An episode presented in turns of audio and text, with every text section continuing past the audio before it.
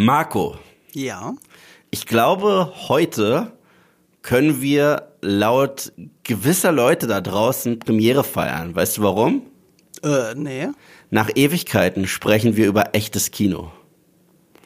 Wegen This is Cinema. This is Cinema. Denn wir sprechen heute über einen Film einer Cinema-Legende, einer Legende in Hollywood, einem visionären Regisseur, der in die gleiche Sparte gehört wie Kubrick, Spielberg. Wir sprechen über Martin Scorsese. Und das haben wir tatsächlich bis jetzt noch gar nicht Wir gemacht. haben noch nie über Scorsese geredet. Du sagst Scorsese übrigens, ich sag immer Scorsese und das, da, da scheiden sich doch immer die Geister, wie man es richtig ausspricht. Aber ich nehme an, du sagst es am, wahrscheinlich am besten, oder? Also, wenn du es richtig sagen willst, wäre es Scorsese. aber, aber es ist Scorsese, ja. Scorsese. Also, ich sag mal Scorsese, okay, jetzt muss ich mich ein bisschen umgewöhnen gerade. Ja. Also er hat es auch vor nicht allzu langer Zeit nochmal in einem Interview gesagt, wie man es ausspricht. Also es ist Scorsese. Also wenn ich du vertraue dir, ey, bei Aussprache vertraue ich immer dir. Also, äh, also ich und ich habe nicht. also einer meiner engsten Freunde ist ja auch Italiener. Ja. Also es ist Scorsese, wenn du es richtig machst. Aber ähm, Wie du die Handbewegung dazu na gleich klar, gemacht hast. Scorsese. äh, aber ähm, wenn du es äh, einamerikanisiert, was man ja mit, dem, mit der, ich finde es ja. Ja. auch lustig, also Gal Gadot wurde ja auch einamerikanisiert, dann sagt man Gadot, aber es ist einfach wirklich Gadot. Es ist Ja. einfach Gadot. So. Ja. Und das ist Scorsese oder Scorsese. Aber ja, damit hätten wir das auf jeden Fall geklärt, denn wir sprechen heute über Killers of the Flower Moon. Und es ist ein Film, den wir beide gezeigt haben. Ja, das muss man fairerweise dazu sagen. Ähm, wir haben äh, für Paramount auch ein Screening gemacht, aber dieser Podcast ist komplett unabhängig davon. Das ist kein Sponsoring und nichts. Äh, wir haben uns für das Screening entschieden. Ich habe mich auch sehr gefreut, weil da gab es schon die ersten Reviews von den Filmen. Man wusste schon, dass es ein geiler Film ist. Ich habe den äh, gezeigt, da war der Rotten Tomatoes Score, glaube ich, gerade bei 94% oder 91%, also unglaublich hoch. Und wenn man ihn gesehen hat, weiß man auch warum. Ja. Und das werden wir heute besprechen. Absolut, absolut. Ähm, weißt du, ich, ich guck mir gerade dein, dein Skript an. Weil ich, Skript, äh, ich möchte nochmal betonen, das Skript besteht aus ein paar Stichworten. Ja, ich sag ja mal trotzdem immer bewusst dein Skript, weil du bist ja derjenige, der äh, mir die E-Mails schickt. Marco hat ein Dokument für dich freigegeben. So und ähm, eine Sache und ich darf mich nicht beschweren, weil äh, ich, ich ich pflege diese Dinger ja so gut wie gar nicht oder füg's so You don't say. ja, und ich und ich schreibe nur sehr selten was rein. Ich glaube, ich glaube, wo ich wirklich was reingeschrieben habe, war bei allen Spider-Man-Dingern äh, oder bei Batman, irgendwie so. Ähm, heute, ach so, nee, es steht doch drin. Ich nehme alles Was- zurück. Ich dachte, eine Sache sagen? fehlt, aber jetzt lese ich sie gerade selber. Du könntest es wenigstens durchlesen, Ja. bevor, du, bevor du in den Podcast gehst. Es ist, es ist nicht viel, Leute. Wenn ihr das sehen könntet, ihr würdet denken, wie, das ist es, was Yves nicht liest? Das passt ja in eine SMS rein. ja, das ist es. Ich kann nicht lesen, okay. Ich was, bin, was, hat, was, hat, was dachtest du, was fehlt? ich bin ein ungebildeter barbarischer Affe. was dachtest du, was fehlt? Ich dachte, es fehlt Lieblings-Scorsese-Film. Ich dachte, das ist ein schöner Einstieg, dass wir, ähm, ich meine, der Mann ist so groß, wir Mhm. können jetzt nicht über sein gesamtes filmisches Werk, ich meine, irgendwann kriegt er vielleicht mal ein Ranking von uns. Ja, mit unseren fünf. Lieblingsdingern von ihm wahrscheinlich. Auf jeden Fall. Und das müssen wir auf fünf beschränken. Nicht wie bei Tarantino oder bei, bei einem ähm, äh, Nolan, dass wir alle Filme nehmen und sie in eine Reihenfolge setzen, weil das ist bei Martin Scorsese, ist es nicht so leicht bei so vielen Filmen. Ja. Aber ich dachte, es ist ein schöner, äh, schönes Warm-up über, über den Lieblingsfilm zu reden, äh, einfach damit wir ihn so ein bisschen einordnen können, weil ich finde, je nachdem, in welcher Periode man gerade ist, filmhistorisch gesehen, haben wir einen anderen Martin Scorsese. Es gibt ja den New Hollywood Martin Scorsese, den Taxi Driver Martin Scorsese, es gibt den ähm, 80er Jahre Scorsese und es gibt vor allem, äh, und ich glaube, es finde ich eigentlich ganz schön, dass er nochmal so eine Renaissance hat, finde ich. Äh, weil der Spätwerk Scorsese seit den Nullerjahren, seit Gangs of New York, hat auch ein sehr junges Publikum nochmal mit den Filmen abgeholt, seit er seit jetzt 20 Jahren mit Leonardo DiCaprio zusammenarbeitet. Ja, und manchmal gibt's ein paar Überschneidungen, was ich ganz cool finde. Äh, So in den Filmen, die er so in den Nullerjahren gemacht hat, gibt es bestimmte Filme, die tatsächlich an dieses New Hollywood wieder erinnern. Und es gibt bestimmte, wo er ganz klar, zumindest dramaturgisch, seine 80er Jahre Filme zitiert. Ganz krass. Ja. Also mit dem Protagonisten der moralisch fragwürdig mhm. ist, uns per Voice-Over in seine Welt entführt, wir Aufstieg mhm. und Fall häufig sehen. Das ist ja so ein, so, so, so ein Scorsese-Trope, so ähnlich wie ein Nolan-Trope ist, dass uns der Plot erklärt wird von den Figuren. Ja. Also, dass äh, jeder Regisseur hat halt seine eigenen Stilmittel und das ist mhm. ganz klar was, was Scorsese gerne macht, was er hier nicht macht. Mhm. Ähm, und äh, deswegen frage ich dich einfach mal, was ist denn dein Lieblings-Scorsese-Film? Ich hoffe, du sagst jetzt nicht das Gleiche, was ich sagen werde. Oh, ich bin gespannt. Oh, ich weiß, ich habe keine Ahnung, was du sagen wirst. Ich muss zugeben, ich bin ein großer Fan seines Spätwerks. Mhm. Also auch wenn so Filme wie Casino mhm. äh, nie ganz aus meinem Kopf verschwunden sind. Ich, mhm. ich weiß auch, einige Morde in Casino, ähm, die habe ich gesehen im Fernsehen als Kind. Und ich höre bis heute, wenn ich jetzt die Augen zumache, die Schläge der Baseballschläge auf den Körper von Joe Pesci. Mhm. Ich höre die noch. Also das ist unglaublich, äh, was der Mann geleistet hat und wie sehr sich das ins Gedächtnis brennt. Und gerade in den letzten 20 Jahren, sein Spätwerk finde ich ganz, ganz, ganz großartig. Das sind sehr viele 10 von 10 Filme dabei mhm. für mich. Vielleicht sogar mehr als in seinen Jahren davor. Und mhm. er ist jetzt bei 80 Jahren angekommen, der gute Mann. Der ist jetzt ja. 80 Jahre alt. Und was ich unglaublich an ihm schätze, ist, äh, wie du sagst, er macht vieles noch, wie er es im New Hollywood gemacht hat in den 70er Jahren. Aber gleichzeitig ist es trotzdem sehr modern. Er ist keiner der Regisseure, die sich der modernen Technik und modernen Erzählweisen verschlossen haben. Wenn man sich Wolf of Wall Street anschaut, was ein unglaublich moderner Film das ist, das wirkt nicht wie ein Film von einem 70-Jährigen. Mhm. Und äh, es ist auch äh, digital gefilmt. Also er, er, er ist sofort auf diesen Bandwagon draufgesprungen, dass äh, moderne Filme eben auch digital und nicht nur analog erzählt werden können. Und so sehen die auch aus. Mhm. Äh, Im Guten wie im Schlechten, aber vor allem im Guten. Äh, ich finde, er kann unglaublich gut damit umgehen. Und dafür schätze ich ihn. Und nichtsdestotrotz das ist eigentlich schon, ja, ein bisschen schade, dass ich so stehen geblieben bin, vielleicht. Oh, darf ich raten? Ja, sag's. Darf ich raten? Taxi Driver? Ja, Taxi okay. Driver. Taxi Driver ist mein Lieblingsfilm von ihm. Äh, das ist, glaube ich, einer der Gründe, warum ich Joker nicht ganz so hart abfeiere wie alle anderen, weil es halt so sehr Taxi Driver ist. Aber ich liebe auch Joker. Ich meine, Joker ist ein toller Film. Mhm. Aber Taxi Driver ist gerade im letzten Akt mit diesem, äh, also er spielt noch cleverer damit, was Realität ist und was nicht. Und das erschließt sich nur auf einer Metaebene, wenn man über den Film nachdenkt. Und das ist so eine unglaubliche Meisterleistung, äh, dass Taxi Driver für immer unerreicht bleibt. Nice. Also Taxi Driver ist eine absolut legitime Wahl, muss ich dazu sagen. Das ist eine absolut legitime Wahl und das ist ein Meisterwerk. Das ist auch ein Film, dem ich 10 von 10 gebe. Darf ich bei dir raten, was es bei dir ist? Bitte. Goodfellas. Ja. ich kann nicht so gut, Mann. Goodfellas ist äh, mein Lieblings-Scorsese, war auch in dem Video drin mit meinen 20 Lieblingsfilmen aller Zeiten. Ah, das, das weiß ich gar nicht mehr. Ja, okay. und Goodfellas ist für mich, und damit äh, mache ich mir manchmal Feinde, ist für mich der beste Mafia-Film aller Zeiten. Ich mag ihn sogar mehr als der Pate. Mhm. Und der Part 2, obwohl ich der Part 1 und 2 liebe und ich da mal Schwierigkeiten habe, welchen ich mehr mag. Mhm. So. Ähm, Goodfellas ist für mich der Film, auf den ich zeige, wenn ich Leuten auch sagen will, wer Scorsese ist. Mhm weil er so alles vereint. Also die Geschichte nach Gier ist drin und die haben wir ja auch hier in Killers of the Flower Moon. Die moralisch fragwürdigen Charaktere, dieses vom Teufel in eine Welt eingeführt zu werden, die dir charmant dargestellt wird, nur um am Ende, am Ende dieses bittere Erwachen zu haben. Mhm.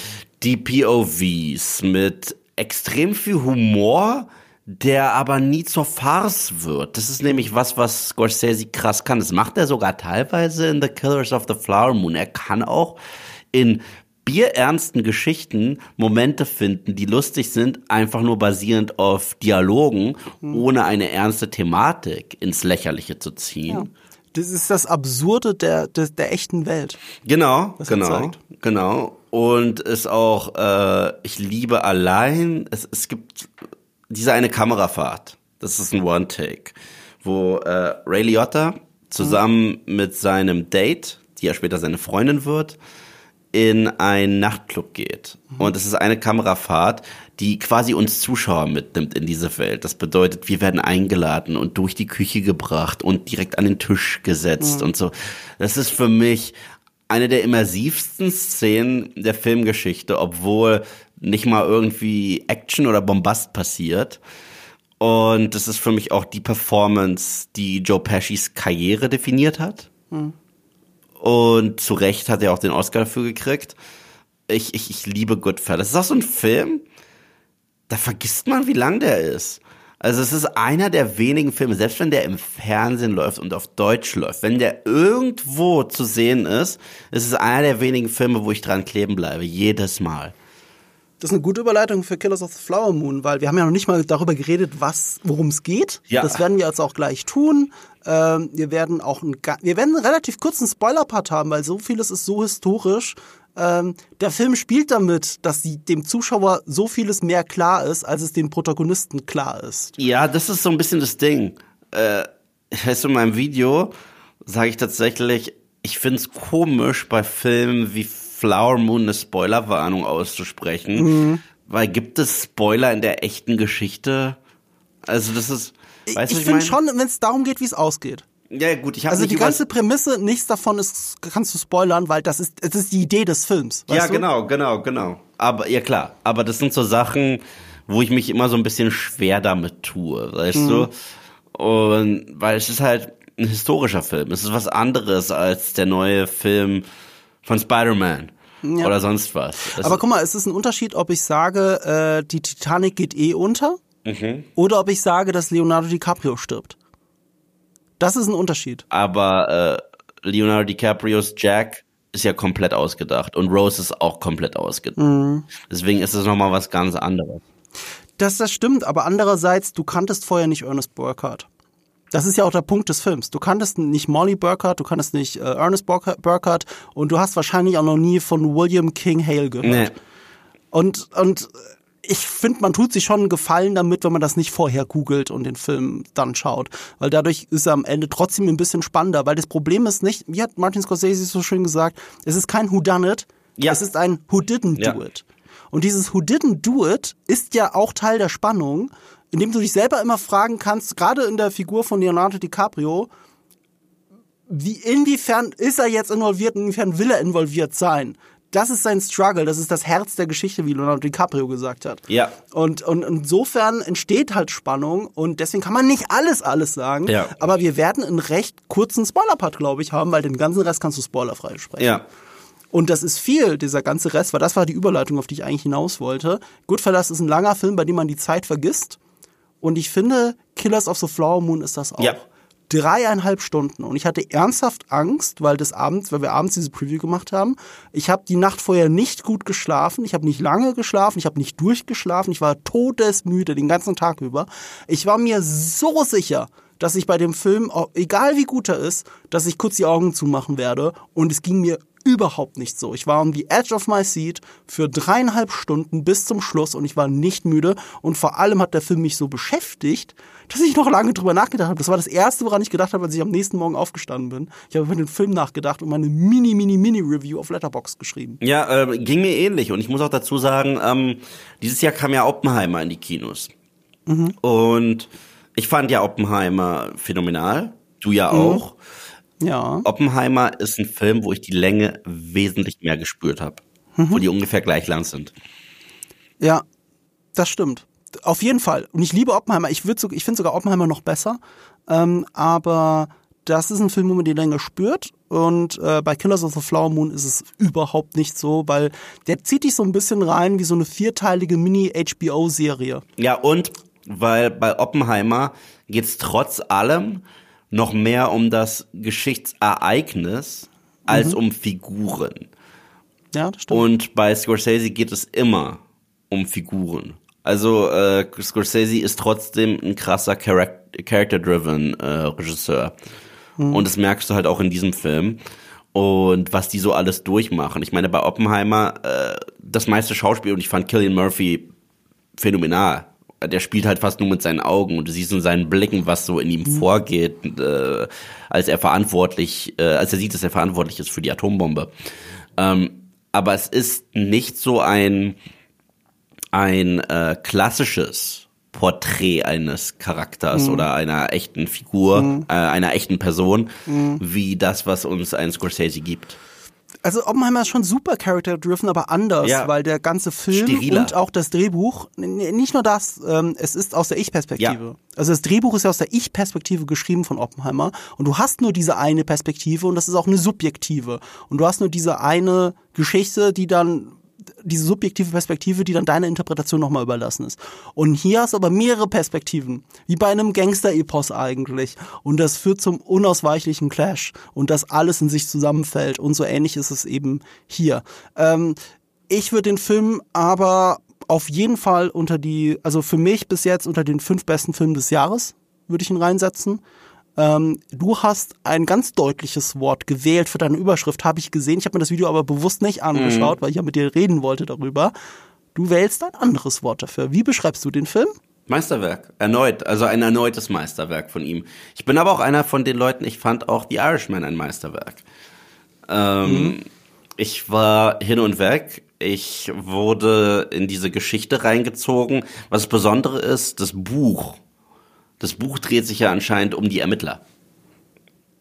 Ja, es ist eher die Ja. Gründung des FBIs. Genau, genau. Und äh, ich finde die Idee, The Killers of the Flower Moon zu beleuchten aus der Sicht der Killer, ist etwas unfassbar, unfassbar Spannendes, ist etwas unfassbar Mutiges auch. Und ich habe da was gekriegt, was so viel Unterschiedliches aus äh, Scorseses Filmografie vereint. Du hast es ja richtig gesagt. Du hast Gangster-Epos kurz benannt. Es ist auch irgendwo das. Also was wir da auch sehen, sind Mafia-ähnliche Strukturen. Das sehr Mafia-ähnliche Strukturen. Gleichzeitig wird auf ein Verbrechen aufmerksam gemacht. Ich habe in meinem Video den Vergleich gezogen zu, ich hoffe, du kennst den Film Mississippi Burning.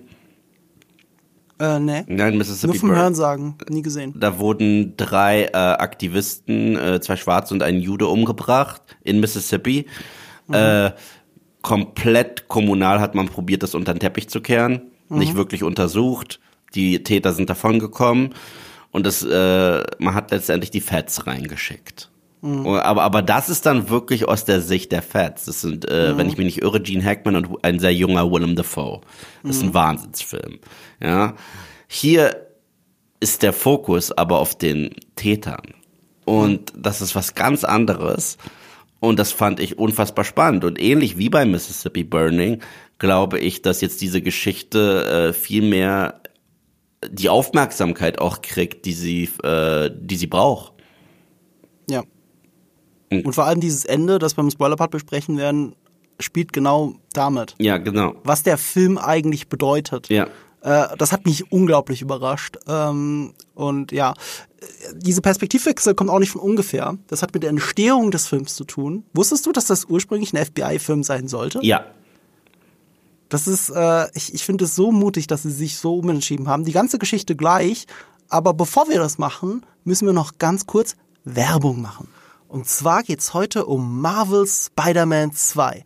Das ist der nächste Teil der von den Kritikern sehr gefeierten Spielereihe. Nicht nur von den Kritikern, sondern eigentlich auch von mir, weil äh, ich vor allem Spider-Man Miles Morales auf der PlayStation 5 als eines der bis heute schönsten Spiele auf der PlayStation 5 betrachte.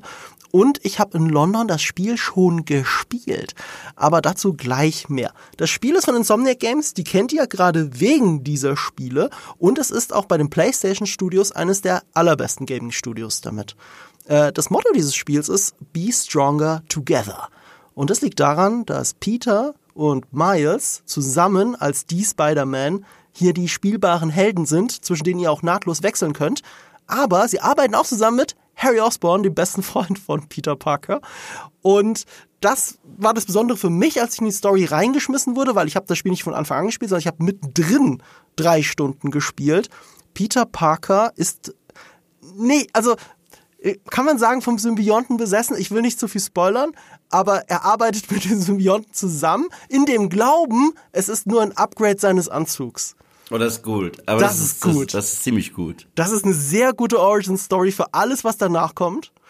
Und es kommt einer deiner Lieblingsbösewichte aus dem Marvel-Universum auch da drin vor. Dachte ich zumindest, oder? Oder ist er das? Craven the Hunter? Ja, Craven the Hunter, ja. Also, er ist ein Bösewicht. Ja. Er ist ein Bösewicht in diesem Spiel, das kann ich dir sagen. Und ich habe gehört, äh, Lizard ist auch am Start. Lizard ist auch am Start. Und das Besondere ist, Craven jagt eigentlich den Lizard. Mm. Und weil er den Lizard jagt und weil das so extrem wird und Lizard extrem wird, Lizard mutiert nämlich während des Spiels. So viel kann ich verraten. Er wird stärker und stärker.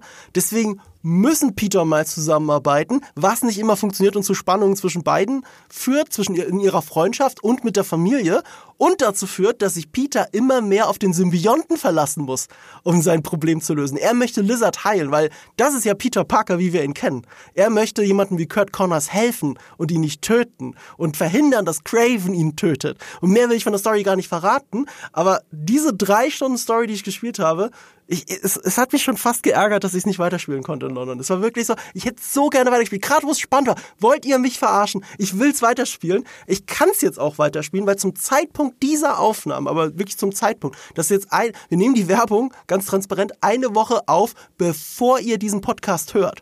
Mhm. Ähm, ich habe das Spiel gerade eben in der Review-Fassung, die ich von Sony bekommen habe, auf die PlayStation 5 geladen. Das ganze Spiel und ich kann es noch nicht spielen. Ich dürfte auch erst am Montag drüber reden, aber das ist ja egal, weil der Podcast ein bisschen später kommt. Ich kann leider euch an dieser Stelle noch nicht mehr sagen als das, was ich in den drei Stunden gesehen habe.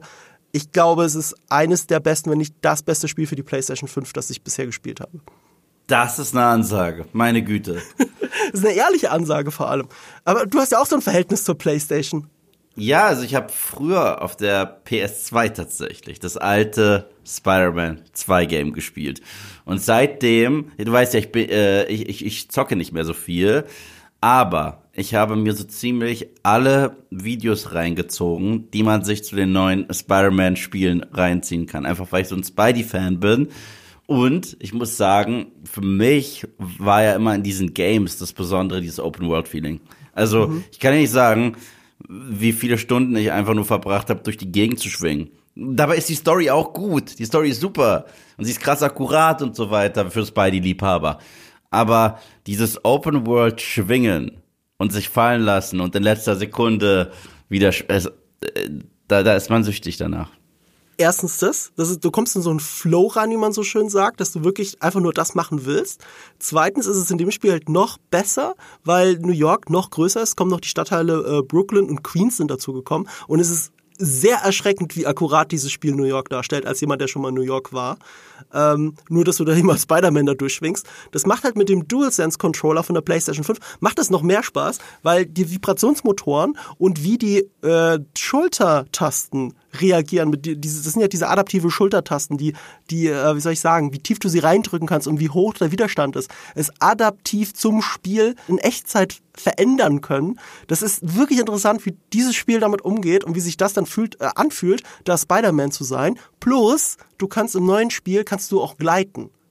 Also wenn sie die Arme ausbreiten, dann hast du halt so ein Spinnennetz unter yeah, so den Achseln, aber größer als man es sonst kannte und gleitet durch New York. Und das ist meine Lieblingsfortbewegungsart durch diese Stadt in irgendeinem Videospiel bisher.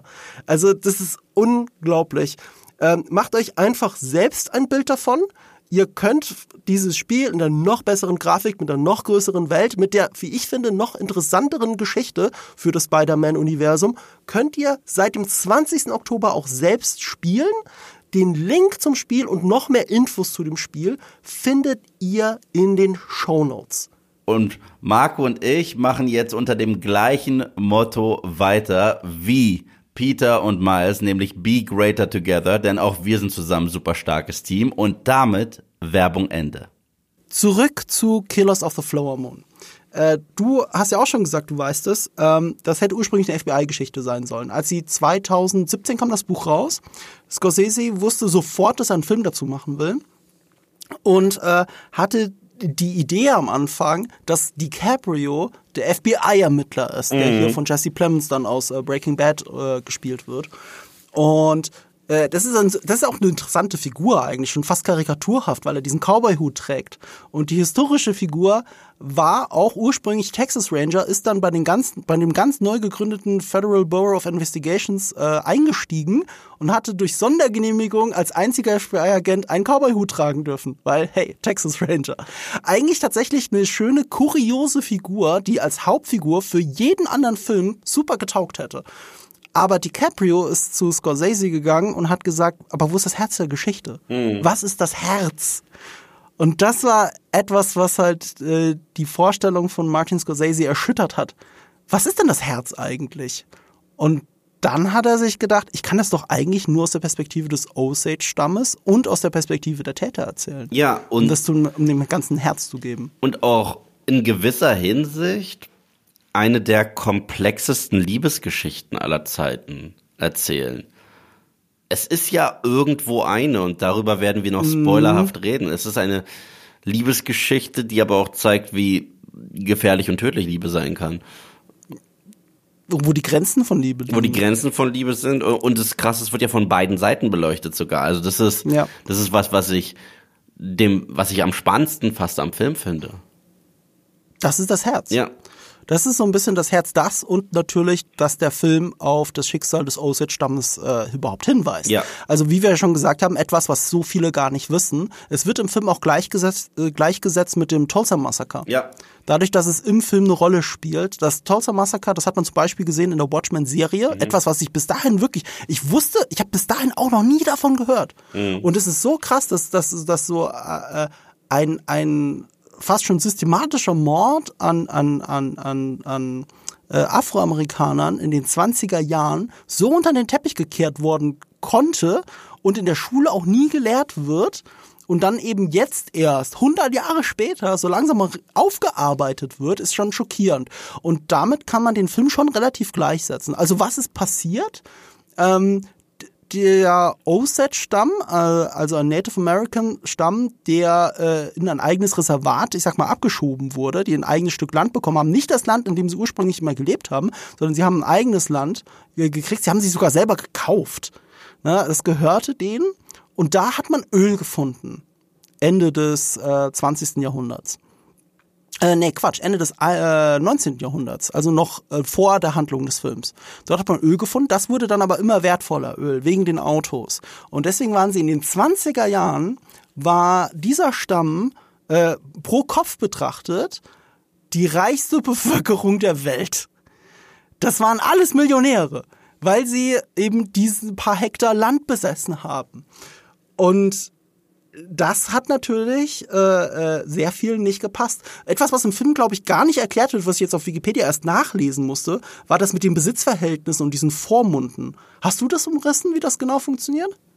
Mm, Nicht genau. Da hatte ich auch viele Fragezeichen bei meinen Mitkinogängern gesehen. Also es ist so, das hat natürlich äh, der Regierung nicht gepasst. Ja, also, also Die haben sich gedacht, es kann doch nicht sein, dass ein, äh, äh, ich, ich versuche jetzt zu zitieren, Indianerstamm, äh, hier die reichsten Menschen in ganz Amerika sind, die können doch mit dem Geld gar nicht umgehen, die haben das doch gar nicht verdient. Was machen wir denn da jetzt? Ah ja, wir erlassen ein Gesetz. Ein Gesetz, das äh, äh, die quasi ihrer, äh, ähm, äh, ihrer, äh, soll ich sagen, ihrer Rechte beraubt und ihr sie zwingt, Vormunde zu haben. Jeder Einzelne war als nicht geschäftsfähig eingestuft und deswegen gab es in diesem kleinen Ort Fairbanks Dutzende und Aberdutzende Anwälte, die Vormunde von jedem einzelnen Native American sein mussten. Selbst Kinder, selbst Kinder mussten einen Vormund haben, obwohl sie geschäftsfähige Eltern hatten.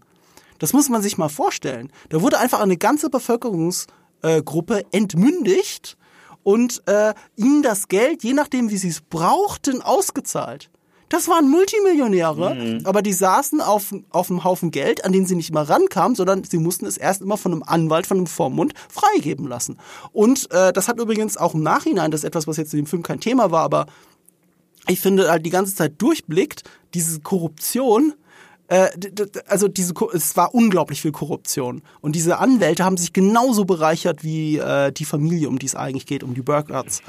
Und, äh, und das wurde erst im Nachhinein aufgearbeitet, aber es wurde aber auch natürlich nicht komplett vollstreckt. Also, also, also es ist unglaublich, wie die äh, Regierung und die Zeit äh, mit diesen Menschen gespielt hat. Ja. Und das auch auf eine, äh, in einer Struktur, die nicht zu unterscheiden ist von der Mafia. Muss man einfach sagen. Absolut. Weil äh, es, es ist ja noch mal was anderes, das habe ich sogar bei, in meinem Video beschrieben. Das, ist, das macht die Sache noch gruseliger und intimer. Also es war ja jetzt nicht einfach, nicht, nicht, nicht, dass das andere nicht fürchterlich gewesen wäre, aber es war ja nicht einfach, Leute kommen hin und richten Massaker an. Es ist viel intimer. Es ist, wir heiraten euch. Es ist, wir Ja. lernen euch kennen und einer nach dem anderen verschwindet. Das ist, das ist wirklich äh, Corleone-Style. Und das, äh, und das macht es so gruselig. Und man weiß halt nicht, wer alles mit drin steckt. Deswegen finde ich die Beschreibung so gut, dieses Who didn't do it. Weißt Ja. du, wenn du, wenn du bei der Beerdigung bist und deine Freunde und Nachbarn auch anwesend sind, du gar nicht weißt, wer von euch hatte auch noch die Finger mit drin. Und so ist das in kriminellen Strukturen und in, in Anführungsstrichen Großfamilien. Weißt du? Und man erwischt sich halt bei dem Film dabei, dass man die Familienfeiern anschaut und sich wirklich fragt, okay, wer hat hier jetzt aus Liebe irgendjemanden geheiratet und wer macht es, weil er nur auf das Geld spekuliert? Genau. Du, du guckst jede einzelne Person an. Who didn't do it? Und, Und das erinnert- da, das- da ziehen sie die Spannung draus. Und das erinnert ja auch tatsächlich an, ähm, wir haben ja letztes Jahr, als wir ausgerechnet über eine Fantasy-Serie gesprochen haben, House of the Dragon, haben wir häufig darüber geredet, wer heiratet aus Liebe und wer heiratet aus Politik und aus äh, Vorzügen und so weiter. Und genau das wurde auch hier übertragen. Also äh, der Akt der Hochzeit und der Akt, äh, eine Familie zu gründen, ist ein strategischer Schachzug hier. Und da, das, das, das ist wahnsinnig spannend und abartig zugleich.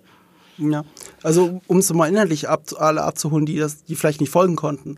Äh, wir folgen äh, der Hauptfigur Leonardo DiCaprio, also er spielt Ernest äh, Burkhardt heißt er, ein zurückgekehrter Veteran des Ersten Weltkrieges, äh, dessen Onkel sich auch gerne King nennt, der King von Osage County, ähm, der sich sehr angefreundet hat mit dem Osage-Stamm und auch ihre Sprache spricht und alles, aber schwer damit beschäftigt ist, seine Familie zu verheiraten mit, äh, mit den Stammesangehörigen. Und komischerweise verschwinden alle, die in der Erbreihenfolge die nächsten wären. Ja. Und das ist auch Teil dieses absurden Humors dieses Films, der sich zwangsweise ergibt, weil dieses Verbrechen unglaublich absurd und offensichtlich ist. Ja. Man muss da nicht viel ermitteln. Das ist das Interessante. Das ist der erste richtige Fall des FBI gewesen ähm, dass sie diese mysteriösen Morde, und da geht die Zahl zwischen 20, ich glaube 22 offiziell bestätigten Morden, bis hin zu 60, also es gibt noch eine große Dunkelziffer, an unaufgeklärten Morden,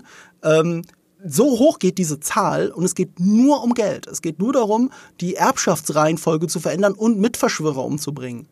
Und äh, das ist so unglaublich offensichtlich, weil man muss ja nur schauen, wer profitiert denn davon. Ah, ihr, okay, ihr seid die Mörder. Das ist alles. Man braucht dafür kein Ermittlungsgenie sein. Gleichzeitig stellen sie sich trotzdem maximal dämlich an. Das ist ja das Verrückte. Also zum Beispiel, nur mal ein Beispiel, als es darum geht, einen Mord wie ein Unfall, au- nee, wie ein, nicht, nicht mal wie ein Unfall, wie ein Selbstmord aussehen zu lassen, vergessen sie die Waffe am Tatort liegen zu lassen. Ja, und, und, äh, Das ist unglaublich. und schießen der Person halt auch nicht ins Gesicht, sondern in den Hinterkopf. Das hätte, das hätte sogar noch gehen können, weil es gab keine forensische Untersuchung. Ja, ja. Äh, Da hätte man sogar noch sagen können, okay, äh, der, der Wald- und Wiesenart, Dorfarzt, der sowieso involviert ist in diesem Plot, weil wie du gesagt hast, es ist wie organisiertes Verbrechen zu seinen Hochzeiten. Jeder ist involviert, von Richter bis Polizist bis äh, die Mediziner. Die hätten das ja noch unter den Teppich kehren können. So nach dem Motto, okay, irgendwo ist eine Kugel, ja, da ist eine Kugel durchgeflogen, egal aus welcher Richtung, weißt du? Und das Spannende ist, und das ist halt auch dieses Niederträchtige, ähm, sobald Fragen gestellt werden, sagen sie, das ist Osage County. Also fragt die Osages, die wissen es, sie regieren hier. Also da, das, das, das macht's noch niederträchtiger. Ja, es ist unglaublich niederträchtig. Also ist, man kann, man macht sich wirklich keine Vorstellung, wie niederträchtig das alles ist und das dann so sehen zu müssen. Und das ist halt auch die Meta-Aussage des Films. Ey, das ist, das, das ist seit 100 Jahren bekannt. Es war schon bekannt, als es passiert ist. Man hat nur nichts gemacht. Ja, genau. Also Und wir müssen diesen Film gucken, damit wir das verstehen. Das ist halt äh, die Prämisse bei Mississippi Burning, wo sich ganz Mississippi dahinter gestellt hat und das äh, vertuscht hat, so dass halt die Feds ermitteln mussten. Und die wurden reingeschickt. Und die haben halt auch sehr kontroverse Methoden äh, benutzt, um dem Clan, dem Ku Klux Klan, ähm, Geständnisse rauszuholen. Ähm, ich finde es auch immer schön, wenn du fett sagst. Das ist so schön äh, amerikanisch. Du musst, du musst ja. übrigens die Mississippi Burning schauen, wenn du die noch nie gesehen hast. Äh, Nee, du hast mich schon gehackt bei Gene Hackman. ja. Gene Hackman und Willem Dafoe in einem Film? Okay. guck Ja, ich. äh, also, also es, Guck ich bei Gelegenheit. Es ist, es, äh, es ist basiert ja auf wahren Ereignissen und gleichzeitig haben die sogar so eine Buddy-Cop-Dynamik, was du ja sehr gerne magst. Ja, Gene so- Hackman ist, ist quasi Bad Cop und äh, Dafoe Good Cop. Also Willem Dafoe ist noch. Dafoe ist der Good Cop. Ja, Dafoe, Ja gut, das ist der andere ist Gene Hackman. na, Okay, Dafoe ist noch sehr grün hinter den Ohren und sehr by the book. Mhm. Und äh, Willem Dafoe ist schon etwas älter und hat einiges gesehen und greift halt auch zu Methoden, wo er sagt. Hey, warte mal, wer ist jetzt? Ich dachte, Gene Hackman ist älter und einiges gesehen. Habe ich doch gesagt. Ach so, nee, das ist gerade hast du Ach so, nee, Dafoe gesagt. Hackman ist etwas älter, hat einiges gesehen und hat halt auch kontroverse Methoden mit dem Clan umzugehen. Mhm. Während Dafoe noch sehr by the book ist. Also, Mhm. ist ein Film, den haben wir tatsächlich in der Schule sogar gesehen. Ja, warum auch nicht? Ja. Ähm, für die Umsetzung dieser Geschichte, du hast ja schon gesagt, es war ein Sachbuch und es war sehr aus dieser Fed-Perspektive. Mhm. Äh, was übrigens auch für einen kleinen Meta-Joke sorgt, wenn man mal drauf achtet. Es ist kein Joke, aber ich musste kurz grinsen, als ich es im Kino gesehen habe. Als der FBI-Agent, der ursprünglich von Leonardo DiCaprio hätte gespielt werden sollen, aber es ist halt äh, Jesse Plemons aus äh, The Power of the Dog oder Breaking Bad. Mhm. Also der äh, Todd hat er, glaube ich, gespielt in Breaking Bad, Mhm. ne? Ähm, er sagt ja, er ist von J. Edgar Hoover persönlich geschickt worden. Mhm. Und ich musste kurz grinsen, weil äh, DiCaprio J. Edgar Hoover in dem Film J. Edgar Hoover gespielt hat. Es ist so, als hätte er sich selbst dahin geschickt. Ja. Äh, ist ein bisschen lustig. Und äh, auch, auch da, ne, wenn wir an die Gründung des FBI denken, auch in dem J. Edgar Hoover-Film, dann denken wir nicht zuerst an diesen Fall, der der erste richtige Fall des, äh, des Federal Bureau of Investigations war, sondern wir denken an den Auslöser für die Gründung des FBI, nämlich die Entführung des Lindbergh-Babys. Das ist der Auslöser und darüber reden wir dann alle, über das kleine weiße Kind, das entführt worden ist. Aber wir reden nicht über die 60 ermordeten Native, Americans. Ja. Das ist doch absurd geradezu, der. Scale. Also ich, kann, ich, kann, ich kann mich nicht weit genug drüber aufregen. Und ähm, es ist so, es ist im Sachbuch aus dem Jahr 2017, äh, äh, das eben Killers of the Flower Moon auch heißt oder in Deutsch das Verbrechen. Äh, und dann die, ich glaube im deutschen Untertitel auch tatsächlich die Gründung des FBI oder irgendwie sowas. Und äh, der Autor des äh, Buches, des Sachbuches, hat auch eine Drehbuchfassung beigetragen, die sie aber nicht genommen haben. Äh, stattdessen haben sie eine Drehbuchfassung genommen von Eric Roth. Und Eric Roth als Oscar-Preisträger und mehrfach Oscar-nominierter Drehbuchautor, den kennen wir aus sehr vielen Filmen, vor allem auch aus, aus Martin Scorsese-Filmen. Äh, er hat auch unter anderem auch Mank gemacht, äh, House of Cards hat er mitproduziert. Jetzt muss ich mal kurz überlegen. Ich glaube, er hat auch Wolf of Wall Street geschrieben, oder? Hm, Das muss ich nachgucken. Also München hat er geschrieben. Auch ein toller Film. Auch wieder super Film äh, mit echten Begebenheiten. Äh, nee, tatsächlich, nee, nee, nee, nee, nee, nee. Nee, Er nicht, äh, Winter hat ähm, äh, Wolf of Wall Street geschrieben. Oh, Terrence Winter ist ja äh, hier der Sopranos-Guy. Mhm. Und Boardwalk Äh, Empire. Ja, genau, sowieso. Äh, der seltsame Fall des Benjamin Button war von ihm. Ähm, und Dune. Ja. Der erste Dune-Film wohlgemerkt. Soweit ich weiß, hat er nicht am zweiten mitgeschrieben. Oh, und er hat auch geschrieben an einer Serie, die ich, die ich unbedingt schauen wollte, und zwar Tulsa King mit äh, Stallone. Soll richtig gut Die sein. will ich auch noch gucken. Soll richtig, soll richtig gut sein. Ja, ja, ich, ich mag auch den Trailer sehr. Es ist ja, wie, wie, wie hieß die? Ich habe mal die schöne Synopsis gehört, es ist Sopranos, aber in der Pampa. Mhm. Und mit Stallone. Das reicht mir. Und- das reicht und mir. mit und mit Stallone. Stallone. mit Stallone. Das ist natürlich dann nochmal der USP, der mit drin steckt. Genau. Ja, also das, was wir jetzt sehen, ist von Eric Roth geschrieben, aber eben äh, von Martin Scorsese forciert, dass wir diesen Film kriegen. Und DiCaprio hat sich halt dafür eingesetzt, eine ganz andere Rolle zu spielen und damit auch die, die ganze Perspektive des Films geändert.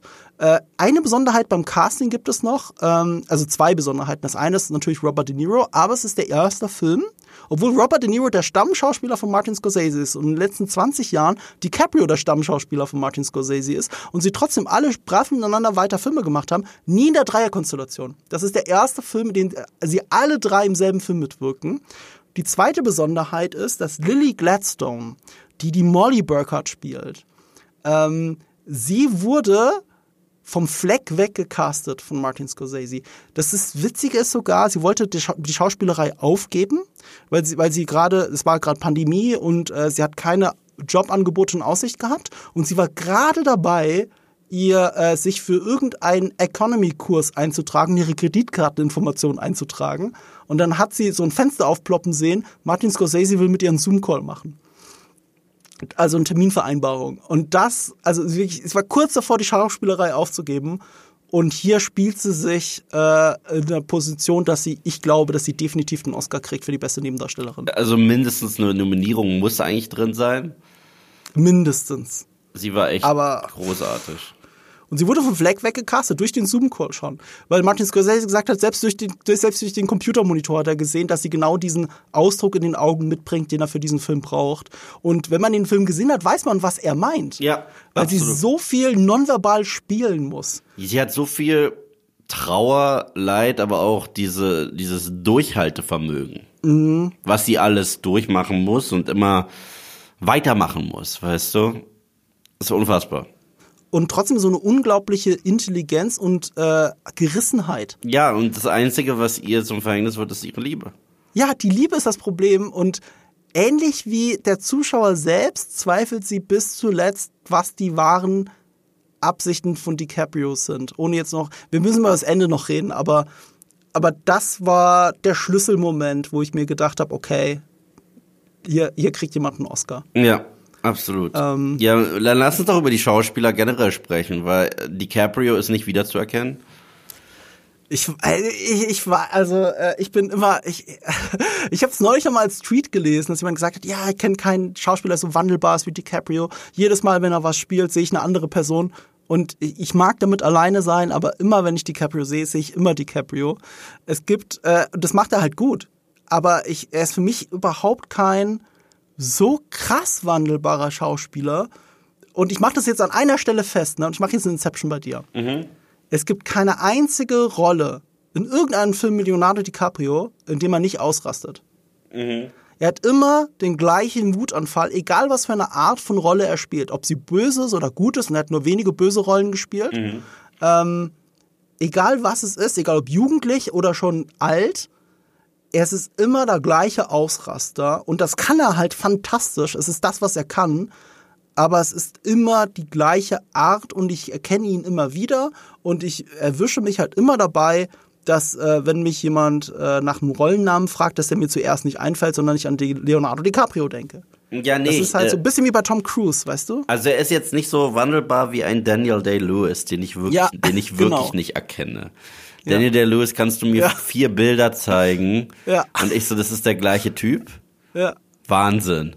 So, äh, Daniel Day-Lewis ist ja wirklich ein Chamäleon. Ja, So. das, aber das ist halt mein Punkt. Das Der ist der- absolut Der ist ein wandelbar. krasses Chamäleon. Ja, aber das ist der wandelbare Schauspieler auf dem Höhe, also der Schauspieler, der wirklich sich immer komplett wandelt und das kann DiCaprio nicht. Das heißt aber nicht, dass er schlecht spielt. Nee, nee, er spielt nicht nur schlecht, aber sie haben ihn, äh, er spielt nicht nur nicht schlecht, sie haben ihn auch ordentlich zugerichtet, weil trotz allem äh, verlässt man sich bei DiCaprio in allen Filmen. Ich meine, wenn du dir Gangs of New York anschaust, das ist ein gutes Beispiel, hast du davor genannt. Fast jeder in dem Film sieht heruntergekommen und kaputt aus. DiCaprio sieht trotzdem aus wie ein Model. Trotzdem. Ja. Sie haben ihn hier bewusst etwas hässlich gemacht. Ja. Ganz bewusst. Zähne? Zähne, die Goblin-Ohren. Die, wa- was? Die Goblin-Ohren, die er da hat. Goblin-Ohren. Na, Haben er seine hat- Ohren verändert? Ja, also sie haben ihn auf jeden Fall ordentlich äh, die, den Fokus auf seine abstehenden Ohren gemacht. Also Das ich, ist mir gar nicht aufgefallen. äh, sie haben ihn ein bisschen dicklicher gemacht Ja, das sowieso. und äh, das ist halt eine andere Rolle. Klar, der Akzent, er ist jetzt, er macht jetzt schon häufiger einen Southern Accent. Ich meine, zuletzt in Once Upon a Time in Hollywood, wo er das schon so krass gerockt hat. Das ist wahrscheinlich, wird Once Upon a Time in Hollywood meine Lieblingsperformance von ihm sein, weil da eine Performance innerhalb einer Performance spielt. Und das ist das Tolle. Und übrigens, den Ausbruch, den er bei Once Upon a Time in Hollywood hat, der ist anders. Der ist nämlich sehr lustig. Aber es ist ein DiCaprio-Ausbruch. Nee, normalerweise ist es sehr äh, stimmenbetont, einfach nur schreien, aber hier ist auch und sehr viel körperliches, auch dieses Stotternde, das er da hat. Also da war ich schon sehr überrascht. Also es ist, weil normalerweise bleibt DiCaprio in seinen Wutausbrüchen immer sehr klar, Ja. weißt du? Aber bei Once Upon a Time in Hollywood spielt er ja jemanden, dessen Image es ist, dass er so makellos ist, nach außen. Aber wenn wir ihn wirklich sehen, verheddert er sich fast Mhm. bei jedem Satz. Weil das halt ein Impro war. Mhm. Und das ist halt das Ding, seine zwei besten Wutausbrüche, die er jemals gespielt hat, waren beides in Tarantino-Filmen. Ja. Und bei beidem Mal, also bei Django Unchained, bei diesem Ding, wo er das Glas Ja. zerstört hat, einfach weitergespielt hat. Und da, wo er improvisieren sollte und einfach gespielt hat. In beiden äh, Szenen hat Tarantino die Kamera halt einfach laufen lassen und nichts rausgeschnitten. Mhm. Und deswegen ist es so anders und so viel besser, weil das so unverändert DiCaprio ist. Mhm. Im Verhältnis zu all seinen anderen Filmen. Ja. Ja. Äh, Also ich, ich- also ich wollte auch nicht darauf hinaus, dass er irgendwo überhaupt schlecht. Ich, mir fällt gar kein Film ein, in dem DiCaprio nicht gut gewesen wäre. Also wirklich, mir fällt keiner ein. Den gibt's bestimmt da draußen, oder vielleicht gibt's da draußen einen, aber ich kenne keinen.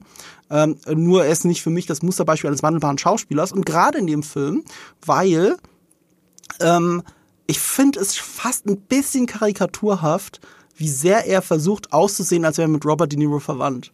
Weil er die Mundwinkel künstlich nach unten zieht, den gesamten Film über. Ihr müsst nur auf das Plakat, nur auf das Ja, ja. Thumbnail dieses Podcasts schauen und ihr seht, was ich meine und das macht er den ganzen Film über, weil dadurch hat er eine entfernte Ähnlichkeit mit, die, mit äh, Robert De Niro, was den Verwandtschaftsgrad angehen könnte. Finde, ich finde, der trifft es halt immer noch nicht und ich glaube, es wäre besser gewesen, hätte er es weggelassen, weil ich weiß halt, wie DiCaprio sonst aussieht. Ich sehe halt jemanden, der die Lippen runterzieht. Man kann natürlich auch sagen, er geht halt full Marlon, Mar- Marlon Brando. Das hat ja bei Pate auch funktioniert. Aber in der Pate sehe ich das nicht ganz so. Ja. Und der Pater hatte wenig, also äh, Marlon Brando hatte ja auch äh, Tischtennisbälle im Mund oder irgendwas. Ja, Watte halt. Watte, genau, Watte. Ich glaube, es war Watte und äh, ja, also das ist halt, dann ist das so. De Niro, das ist seine beste Performance seit Ewigkeiten. Das ist absolut richtig. Also ich war äh, mittlerweile an einem Punkt angekommen, wo es mir wehgetan hat, zu sehen, für was für Filme sich De Niro hergibt. Ja. Ja, weil früher, wenn man dich gefragt hat, wer ist der beste Schauspieler, dann war eine sehr hohe Wahrscheinlichkeit, dass die Leute De Niro sagen. Also er war so der Star schlechthin. Und der ähm, Tour de Force Schauspieler in Prestigeprojekten, die aber auch gleichzeitig Mainstream-Erfolg gefeiert haben und so weiter und so fort. Dann sehe ich ihn in so einer scheiß Komödie Dirty Grandpa oder irgend so ein Müll äh, die einzigen Comedies, die ich so mit ihm mochte, waren diese Fokker-Filme. Hier mit Ben Stiller. Ich mochte die reine Nervensachen-Filme. Ja, die sind auch super, Äh, aber Analyze This und Analyze That mit Billy Crystal. obwohl ich den ersten viel mehr mag. Der ersten mag ich viel, viel mehr. Ja. Aber das war der Anfang, Anfang vom Ende, was seine Jo. Karriere, was seine Schauspielerei angeht. Tatsächlich äh, zitiere ich den immer mit einem guten Kumpel von mir. Immer, wenn einer von uns irgendwas wa- was andeutet, was wir machen wollen. So zum Beispiel, äh, lass uns doch heute noch ausgehen und wir wissen ganz genau, dass, was, dass das meint, wir betrinken uns heute. Mal hier, hier, hier, hier. No, ja, ja, ja, ja. Aber, aber das ist das, was ich gerade sagen will. Ähm, also, Tarantino sagt ja bis heute, dass De Niro der beste Schauspieler der Welt ist. Das sagt Tarantino bis heute. Und sein Grund dafür ist eben die Art des Method Actings, die Robert De Niro anwendet. Und er muss sich nicht dafür, ähm, also bei Taxi Driver ist er auch selber Taxi gefahren und so. Das gehört auch zum Method Acting dazu. Aber äh, De Niro ist deswegen, also De Niro ist keiner von diesen Schauspielern, die in Character auf Set laufen und dann alle abfacken damit. Das alleine ist nicht Method Acting, das wird oft missverstanden. Method Acting hat sehr viel damit zu tun, dass man wahre Gefühle in diese Schauspielerei legen kann und, ähm, und es dadurch so echt wirkt. Ich, ich sage das schon viel zu allgemein, aber äh, beschäftigt euch gerne mal damit. Method Acting ist nicht nur, äh, dass äh, Jared Leto äh, sich für Joker hält und benutzte Kondome verschickt. Das ist nicht automatisch Method Acting. Das, was Robert De Niro macht oder vor allem machte, das ist Method Acting. Und ähm, Honka, Honka. Ich wusste, dass du es jetzt was bringen musst. Äh, Ende der 90er hat er aber einen Punkt in seiner Karriere erreicht, wo es nicht mehr so viele Charakterangebote anscheinend für ihn gab und er sich immer mehr auf die kommerziell sehr erfolgreichen Filme gestürzt hat. Und es fing an mit Analyze This, glaube ich. Äh, reine Nervensache mit Billy Crystal. Da hat er ja eine Parodie von sich selbst gespielt. Ja. Von allem, was er davor gemacht hat. Vor allem von der Pate, aber auch von ähm, Goodfellas, sehr äh. Goodfellas vor allem. So. Und da hat es damit angefangen, dass er gemerkt hat, ich kann ja sehr gut davon leben, dass ich nicht mehr Method Acting machen muss, sondern ich spiele einfach eine Parodie von mir selbst und die Leute lieben das und ist auch toll. Hat Ja. er halt gemacht. Aber das ist der erste Film, also für mich gefühlt seit 20 Jahren, wahrscheinlich vergesse ich gerade irgendeinen Film. Ja, ich finde, einen Aber- vergisst du. Wer, welchen vergesse ich? Silver Linings Playbook, wo er sogar für einen Oscar nominiert war, Ja, obwohl er keine das stimmt gro- schon. er hatte keine so große Rolle. Ja, aber als dieser deswegen. neurotische Papa, der Mhm. äh, alle Glücksrituale hat, auch für das Fußballteam. Ich kenne Leute, die so sind. Mhm. Ja. Also er, er war da echt super. Ja, es war halt eine kleine Rolle, ne? Aber dann sagen wir eine Hauptrolle, der mal wieder so Method spielen konnte, wie in diesem hier. Na, in was auch, diesem Film. was auch gut war, wo ich, den habe ich viel zu spät gesehen, weil ich dachte, das ist eine blöde Komödie. Und dann habe ich den gesehen und habe festgestellt, das ist ein überraschend gutes Drama. Ich weiß gar nicht mehr, wie der heißt. Und zwar der, wo er und Stallone alte Boxrivalen sind. Was natürlich auch auf Metaebene interessant ist, wegen Den Raging, wegen Raging Bull und Rocky. Und ich habe den vor nicht allzu langer Zeit jetzt das erste Mal gesehen, weil ich dachte mal, das ist so ein, im Grunde genommen eine Parodie von beidem. Ist es nicht wirklich? Also, äh, der hat extrem viel Drama und da ist De Niro auch richtig, richtig stark. Joker ist natürlich auch super, aber auch wieder eine Nebenhandlung. Ja. Also, also, ne, äh, also Nebenfigur. Äh, ich, ich musste echt wieder Looper suchen in den letzten 20 Jahren, wo er als Hauptfigur so eine Präsenz und so eine Wandelbarkeit zeigen musste, weil er, er muss ja sowohl sympathisch wirken auf den Zuschauer als auch auf, äh, die Os auf den Osage-Stamm, als gleichzeitig unglaublich perfide, äh, berechnend und trotzdem trottelig.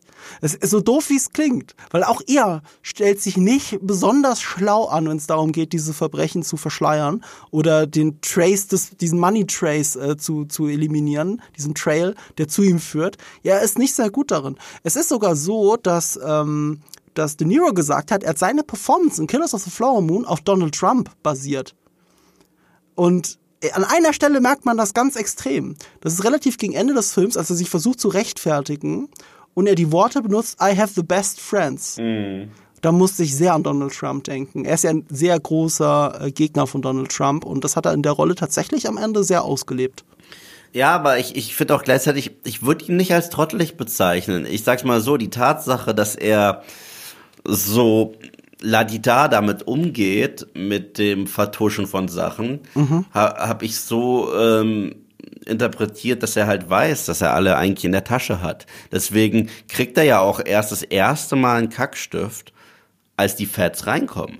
Weißt du, Ja. weil bis dato ist er frei von jeglicher Anschuldigung. Und deswegen kann er das auch so machen, wie er es macht. DiCaprio habe ich als formbare Waffe slash Instrument bezeichnet. Weil der ist schon recht trottelig und einfältig eigentlich. Und dem reicht es, wenn du ihm ein bisschen Geld vor die Nase wedelst. Und dann macht er schon eine Menge für dich. Ist aber eher ein Tölpel. Und ist auch eher einfach gestrickt. Ich meine, am Anfang muss King Hale ihn sogar fragen, liest du? Und gibt ihm ein Buch in die Hand. Weißt du? Also äh, noch eindeutigere Charakterisierung gibt's ja kaum. Ja, aber lass mich das, äh, klare Aussagen, auch in Bezug auf Donald Trump. Ähm, du kannst, ach, wie soll ich das sagen? Du kannst dich doof anstellen, obwohl du nicht der dümmste Mensch sein musst. Und so ähnlich ist es, ist es hier. Am Ende stellt sich auch King Hale ziemlich doof an und will nicht wahrhaben, wo er wirklich steht und was ihm blüht und wie er damit umgehen soll. Und ich glaube, diese Verzweiflung, die am Ende ausstrahlt, wirkt gerade jetzt, erinnert mich sehr an, an Donald Trump, der gerade vor vier Gerichtsprozessen steht. Gleichzeitig. So, äh, das ist halt, ja, ich glaube, daran erinnert es mich sehr. Äh, zufälligerweise, weil der Film ist ja schon lange vorher gedreht worden. Aber das ist eben so, wie Robert De Niro die Rolle interpretiert. Und das macht sie so interessant. Ähm, dadurch, dass es eine wahre Geschichte ist und es alles wahre Figuren sind, Äh, eine Sache hat sich mir dann nicht ganz erschlossen. Das Alter der Figuren. Ich habe mir noch mit dem Ende, und so nur wieder zu viel zu verraten, ähm, äh, wenn man dann weiß, wie alt alle Figuren geworden sind, weil das ist ein Thema, ähm, habe ich gedacht so, Moment mal, wie passt das jetzt mit Robert De Niro zusammen? Der Typ ist ja 80. Ja, also selbst wenn er sich 10, 20 Jahre jünger spielt, wird's halt schwierig. Und turns out, ich habe das jetzt mal recherchiert, was glaubst du, wie alt äh, William King Hale zum Tatzeitpunkt war? Wie alt Also er sein soll, wie alt er sein soll im Film. Nee, also in Wirklichkeit war. Ich glaube nicht, dass sie im Film. Ich glaube, die Illusion geben sie sich im Film nicht, wie alt er ist im Film. Im Film ist er einfach älter, würde ich sagen. 60? Er war 45. Äh, Okay. Das aber weit weg. Aber ganz ehrlich, lieber so, also lieber die Geschichte ein bisschen verdrehen, damit man äh, Robert De Niro in so einer tollen Rolle hat, als wie ein Irishman ihn zu verjüngen und dann zu sehen, wie der 70-Jährige den Typ, diesen Ladenbesitzer zusammentritt. Und das ist so, also, äh, weißt du noch, ein Irishman? Ja, ja, das Moment? ist ja generell so eine äh, Sequenz. Ja, was soll man dazu sagen? Da gab's halt eh viel, was. Diese ganze CGI-Nummer, die äh, ist auch der Grund, warum die Irishman nicht perfekt ist. ja. Es gibt sehr viel, was an dem Film super funktioniert, aber man wird wirklich aus der Immersion Mhm. teilweise rausgeworfen wegen diesem äh, Verjüngungseffekt. Und was der Irishman so toll gemacht hat, war dieser letzte Akt, finde ich. Ja, der letzte Akt von The Irishman ist ein, eines der besten Finalen aus Scorseses äh, Filmografie, kann ich nicht anders sagen. Also das hat mich so getroffen, diese Idee, alleine zu Ja. sterben. Und äh, für was hast du eigentlich gelebt? Und allmählich setzt halt auch Alzheimer und sowas ein. Mhm. Das ist so, es ist so echt. Es ist so Ja. roh. Und äh, da denkst du dir auch, es ist ganz egal, wie mächtig du mal warst. Irgendwann äh, greift dich der, der natürliche Lauf der Dinge an. Und wenn du dann niemand mehr an deiner Seite hast, äh, der dich liebt und du aber schon alt bist und genau jetzt brauch, brauchst du es am meisten. Oh, ah, dieses Ende. Ja, und dafür liebe ich Irishman. Das ist die Daseinsberechtigung, die dieser Film hat. Und auf einer Metaebene ist es natürlich eine weit, also Weiterdenken von dem bisherigen Gangsterwerk von Martin Scorsese. Er darf eigentlich gar keinen anderen Gangsterfilm mehr machen, weil der Irishman der Wrap-up ist für dieses ganze Genre, das er jahrelang, jahrzehntelang bedient hat. Ja, ist es auch so. Es ist, es ist ja quasi sein Abschied. Sein, sein Schwan, äh, sagt man Schwangesang oder wie sagt man da? Äh, Ich bin so weiß nicht, ob Schwanengesang zu despektierlich ist. Wie nennt man das? Schwan, Schwanlied? Ich weiß, auf, auf Englisch sagt man Swan Song. Ich würde einfach Abgesang sagen. Das ist ein eigener Abgesang auf das, was er bisher getan hat. Und Ja. das macht Irishman so wertvoll. Was uns wieder zu Killers of the Flower Moon führt, weil wir müssen jetzt langsam bis Ende reden. Deswegen Spoiler. Deswegen Spoiler, aber es ist ein historischer Film, wie du gesagt hast. Es gibt Ja, eigentlich also gar keine Spoiler. deswegen, ich finde es auch immer doof. Also, äh, wenn man, wenn man irgendwie, äh, naja. Zwei Sachen. Aber wir fangen jetzt mit dem Ende Ende an. Der Film endet ja mit einer Nummernrevue, wie ich es so gerne nenne. Ein Live-Hörspiel, das auf einer Bühne aufgeführt wird, das von Lucky Strike präsentiert wird, was dadurch noch echter wirkt, weil ich glaube nicht, dass es eine echte Werbeplatzierung für Lucky Strike ist, sondern es ist ein historisches, nachgestelltes Hörspiel. Sowas Ja, gab es wohl, so eine True Crime Podcast. Ja, wollte ich gerade sagen, so True Crime-mäßig, ja. Ja. Und, und da wird dann erzählt, wie alles ausging. Wie alt die Leute waren, als sie gestorben sind, äh, wie der Rest ihres Lebens verlief und so weiter. Und King Hale hat übrigens dann ja noch fast 30 Jahre gelebt, glaube ich, nach Ende des Films. Deswegen macht es eigentlich noch absurder. Äh, ich glaube, er ist in den 50er Jahren gestorben und der Film ist aber in den 20ern. Und wenn du dann Robert De Niro siehst, denkst du nicht, okay, der Typ wird doch 30 Jahre älter. Das passt nicht zusammen. Nein. Aber ist jetzt halt so. Ähm, das Besondere ist, diese Nummernrevue ist das letzte, was wir von den handelnden Figuren hören. Wir sehen sie nicht mehr. Ähm, wir haben auf einmal ein Bühnenstück, eine fiktionalisierte Version davon, das uns erzählt, was passiert ist. Und dann hast du dieses, äh, dieses überraschte, naive Publikum, das da sitzt und klatscht. Ah ja, okay, interessant. Und so ist das ausgegangen. Und dann hat jeden das Schicksal ereilt. Und die und die haben ihre rechte Strafe gekriegt und andere sind davon gekommen. Das sind wir. Ja, das Wir, ist, wir gucken diesen Film an. Wir sind das gerade. das, das ist ja das, ist das zweite Mal, dass Scorsese das macht. Das ist das zweite Mal, dass er es macht. Deswegen, äh, wenn man sich das Ende von Wolf of Wall Street anschaut, Ja, stimmt. das, die letzte Stimmt. Szene von Wolf of Wall Street verändert den kompletten Film. Den kompletten Film. Und zwar, du hast dreieinhalb Stunden Sodom und Gomorra. Nichts Mhm. anderes. Dreieinhalb Stunden Sodom und Gomorra und das noch auf Kosten anderer Leute, Mhm. die so den wirtschaftlichen Ruin getrieben worden sind, dass sie auch massenhaft Selbstmord begangen haben. Mhm. Okay? Und der, das ist halt, finde ich, die Stärke von Scorsese. Er schafft ja immer Antagonisten, auch äh, real lebende Antagonisten, die es gegeben hat in der Weltgeschichte. Und er macht das schon fast biblisch. Was ich damit meine ist, der Teufel ist charmant. Ja, wenn ich glaube, das ist ein Sprichwort, wenn äh, wenn der Teufel dich dich dich dich ähm, die ganze Zeit ähm, beobachtet, ist er noch nicht fertig mit dir, irgendwie so. Und wir werden ja wirklich unter den charmanten Flügel von DiCaprio gepackt des Teufels in The Wolf of Wall Street. Und wie ändert die Nummer? Die Nummer endet, ja, er hat zwar sein Vermögen verloren, ist jetzt aber schon wieder ein Self-Help-Guru im Verkauf. Und das erste, was er macht, ist ein Ratschlag, den er von einem seiner Komplizen hat, verkauf mir diesen Stift. Ja, und das gibt er jemandem im Publikum. Und das Publikum, das da sitzt, hat so ein Grinsen und will genauso werden.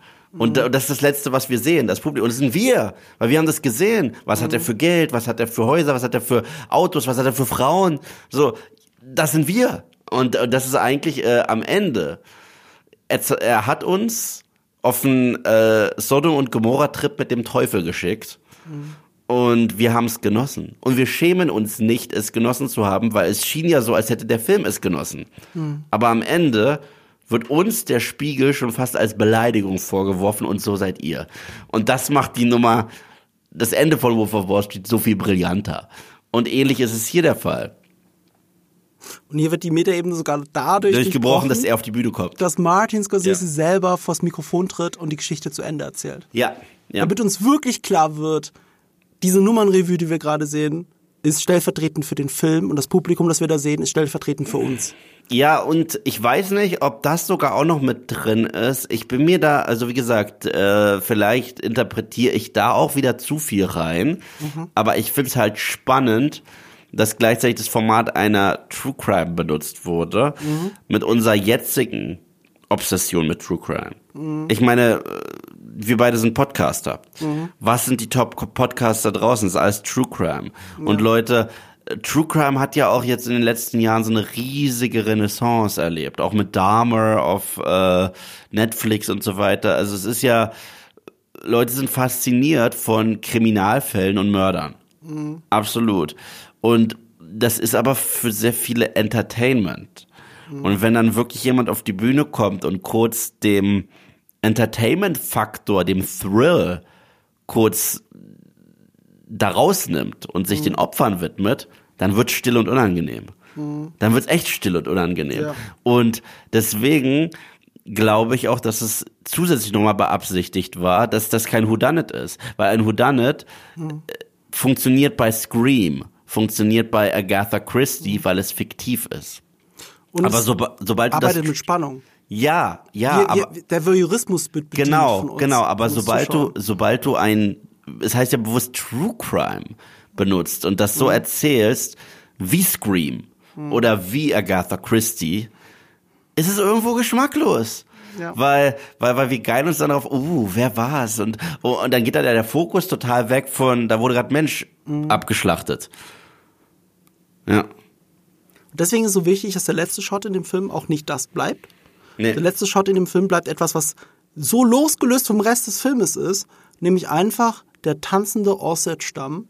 Ich behaupte, es sind wahrscheinlich alles echte Osage-Angehörige, die wir da gerade sehen, weil die ja so unglaublich mitgearbeitet haben bei diesem Film und auch als Statisten mitgearbeitet haben und so weiter. Sie spielen ihre eigenen Vorfahren Ja. ja. teilweise. Äh, sie haben sogar äh, äh, Reliquien ihrer Vorfahren in die Klamotten eingenäht, in die Kostüme, weil sie sich wirklich als Vertreter gerade fühlen von einer Geschichte, die nicht nacherzählt wurde, die einfach in Vergessenheit zu geraten schien. Und Ja, und- deswegen endet der Film damit. Und ohne dich jetzt zu krass zu zitieren, es ist aber auch ein Zirkelschluss. Weil ja, klar, der Film auch so anfängt. anfängt. Ja, aber mit einem Tanz um das Öl herum. Ja, ne? ein Tanz um das Öl herum Ja. und zum Schluss ein echter Volkstanz. Ein echter Volkstanz, der von oben gefilmt einen Kreis bildet aus Blumen. Ja, Killers of the Flower, Flower Moon. Moon. Boah, das wäre ein schönes Ähm, Schlusswort gewesen. Ich glaube, es gibt auch ein anderes schönes Schlusswort, das wir noch finden können. Ich habe es schon aufgeschrieben. Oh ja, okay.